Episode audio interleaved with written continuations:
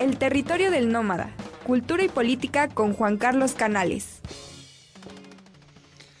Querido Juan Carlos, ¿cómo estás? Muy buenos días. Hablemos sobre esta película que me partió el corazón, hombre, Lazos de Sangre. ¿Cómo estás? Buenos días. Buen día, ¿cómo estás, bien, Ricardo? Una bien, película bien. muy fuerte, ¿no? Durísima, durísima. Durísima. Y fíjate que no sé si anotaste que el título original es Mother. Ah, no, No me fijé, fíjate. No, no, no. Eso es una verdadera. Eh, se hubiera quedado esa, ¿no? Híjole, hubiera, sí, pero es muy, muy provocativo el título original, ¿no? Eh, y pero mira, eh, ahorita comentamos, pero me gustaría introducir que para el psicoanálisis, si hacemos una lectura psicoanalítica de esta película, para el psicoanálisis uno de los temas centrales es la relación del hombre con la ley, con la prohibición del incesto, ¿sí?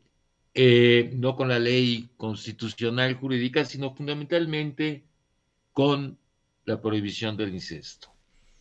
Y de esta relación con la ley se desprenden las tres grandes estructuras que vio Freud, que son la estructura neurótica, la estructura psicótica y la estructura perversa. Eh, para, para el psicoanálisis, la condición neurótica consiste en la imposibilidad de transgredir la ley y en el conflicto que genera esa imposibilidad de transgredir la ley, la ley del incesto. Para la psicosis, para la estructura psicótica, no hay reconocimiento de esa ley.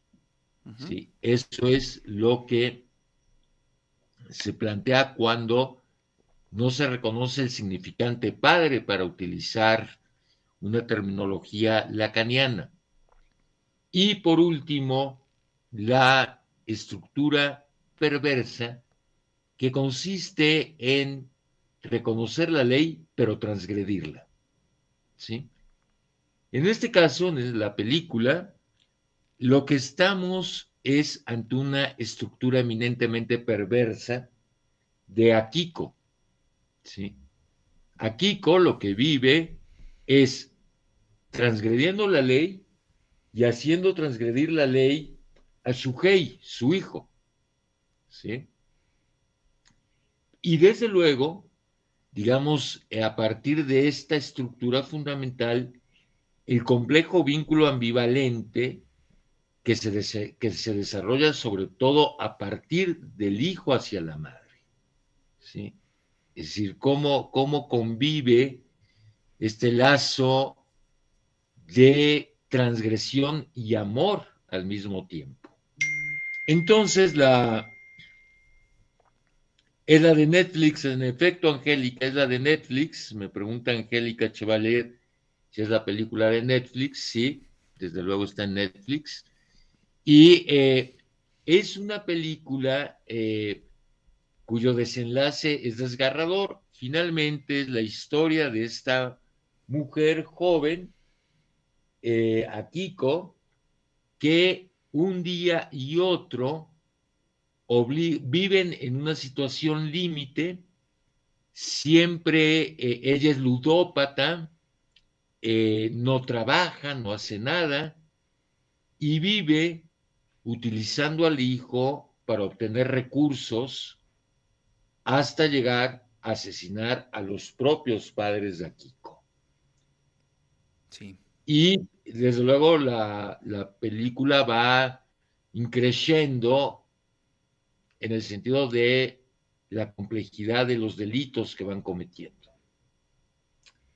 Hasta que al final el muchacho, Shuhei, acaba asesinando a los abuelos para sacarles dinero.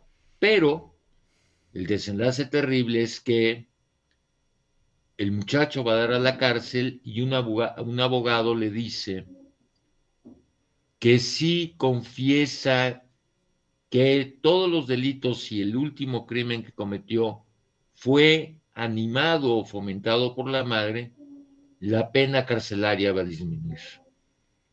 Y el muchacho se niega a señalar a la madre como culpable. Entonces, es una película, eh, te digo, donde es una clarísima muestra de lo que es la estructura perversa, pero también de las implicaciones que tiene en la relación amorosa del hijo con la madre. Oye, Juan Carlos, pero te faltó algo que fue a mí lo que me dio un, un cachetadón eh, cuando le estaba lloviendo. Después de que dice, no, no, no, no, no, mi mamá no es responsable de nada, yo este, voy a asumir eh, la responsabilidad total, él confiesa que prefiere estar encerrado porque ahí come regularmente. Ah, bueno. Porque ahí tiene tiempo para leer. O sea, es decir, al límite de preferir estar en la cárcel que en el mundo eh, exterior, que en la realidad. Y eso es algo tremendo, ¿no? Además, quiero, quiero comentar nada más algo rapidísimo. Lo primero que me cuestioné es, ok, eh, esta mujer está en una situación límite, es una adicta al juego, tiene muchos eh, problemas, pero hay una soledad espeluznante en torno a ella y en torno a esa pequeña familia. Que luego, luego, mm, mm, hice un ejercicio de imaginación y dije, si una mujer o una familia estuviera en ese contexto en un país como México, tendría otro tipo de relación con los otros. Creo que esta soledad es propia de un país tan competitivo, eh, tan metido en el tema del éxito eh, como Japón, ¿no? ¿No crees? Eh, digo, son ejercicios que hice. Hay, claro, claro. Fíjate que sí, qué bueno que señalas estos dos puntos. Primero, en efecto, digamos, solamente hay una, un pasaje indirecto sobre la situación de la gente de calle en Japón, que es la relación con la trabajadora social. Es decir, eso te revela la importancia que tiene, digamos, la cuestión de la gente en, situación de calle. Es uno de los países con mayor ludopatía. Eh, Japón, eh, uno de los índices de suicidio más altos en el mundo. Y en efecto, muy tangencialmente toca el tema social. Ahora, al primer punto que te referiste, qué bueno que lo, que lo tocaste, porque yo creo que la afirmación del muchacho de aquí como y aquí leo va más allá y deja ver otra cosa. Aquí estoy en la ley, aquí estoy dentro de la ley. ¿sí? Eh, es decir, como leo, porque el muchacho finalmente quería hacer una vida normal, ¿no? Quería ir a la escuela, la mamá lo saca de la escuela, luego consigue un trabajo, la mamá lo obliga a robar dentro del trabajo. Entonces, claro, es, mira, es la misma conclusión que eh, hace Imre Kertész en la película, en la novela Sin Destino o en la película Campos de Esperanza.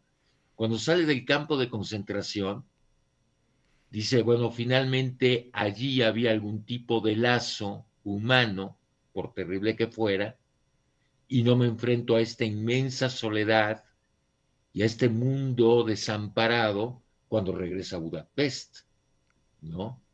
Claro, el tema, yo creo que el tema fundamental de los seres humanos, Ricardo, es que nuestro mundo sentimental es ambivalente. Claro. Es ambivalente, claro, hay grados de ambivalencia, ¿no? Pero eh, finalmente es una relación ambivalente la del muchacho con la madre, la de la madre con el muchacho solamente en estas dos escenas como empieza la película, que es cuando están jugando en bicicleta y la madre le dice, no, no vayas a la escuela, vámonos a nadar, ¿no? Eh, ahí hay un lazo amoroso de la madre hacia el hijo, pero lo demás es una relación eminentemente dicen las reseñas tóxica, yo creo que tóxico no dice lo que es la película, ¿no? Es una estructura perversa. Sí. ¿No? Sí, sí, la verdad es que eh, sí, ya llegar al límite de utilizar a los hijos, híjole, ya, ya es otro asunto, ¿no? Y, bueno, el, momento más eh, complicado de la película es cuando le da la orden a su hijo de matar a los abuelos, ¿no? A sus padres. abuelos, ¿no? Claro. Tremendo, tremendo. Pero, mira, en otra dimensión, claro, no podemos compararlo, no estoy comparando. ¿Cuántas veces como padres también empujamos a los hijos a pequeños actos de transgresión, de mentira, ¿no? Claro. Eh, es decir, también es un tema que, que nos ayuda a reflexionar sobre la condición parental de padres y madres. Ay, dile que no estoy cuando uno está durmiendo la siesta, ¿no? O no le quiere uno contestar. Y entonces, luego, ¿por qué los niños aprenden a mentir? Porque uno como padre los enseña a mentir, ¿no? Sí, ¿no? Y bueno, en distintos contextos, digamos, tú lo estás poniendo de una forma muy eh, suave, ¿no? las mentiras, pero bueno, también nos dimos cuenta que las familias son pequeños infiernos en, en, el, en el contexto de la pandemia, ¿no? Es donde más se daba la violencia intrafamiliar, donde más se daba la violencia contra las mujeres. Es decir, me, me, me, me, gustó también porque pues eh, revela otras posibilidades, ¿no? Es decir, eh, no, no pensemos que el, la familia o ese contexto siempre es eh, de bienestar, ¿no? Tiene muchísimas complicaciones. Aquí se va este, muy hasta la cocina, pero sí creo que es una película que hay que ver y sentirla, ¿no? Este, analizarla también.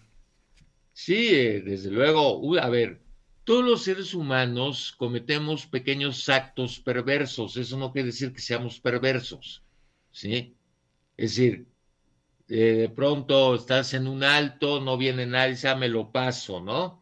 Pues es un pequeño acto contra la ley, ¿no? Son pequeños actos de perversión. Y la familia está llena de eh, elementos disfuncionales. No hay familia funcional.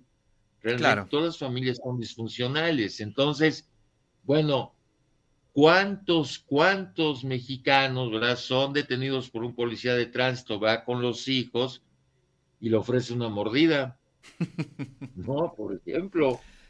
Entonces también eh, la película, creo que más allá del límite del tema de la estructura perversa como estructura perversa, bueno, pues también nos puede invitar a una reflexión sobre nuestro rol de padres, ¿no? Sí, sí, sí. Pues muchas reflexiones ¿eh? surgen a partir de esta película, pero bueno, qué bueno que la traes aquí al de eso se trata. Juan Carlos, como siempre, un verdadero placer. Abrazotes y nos saludamos el siguiente jueves.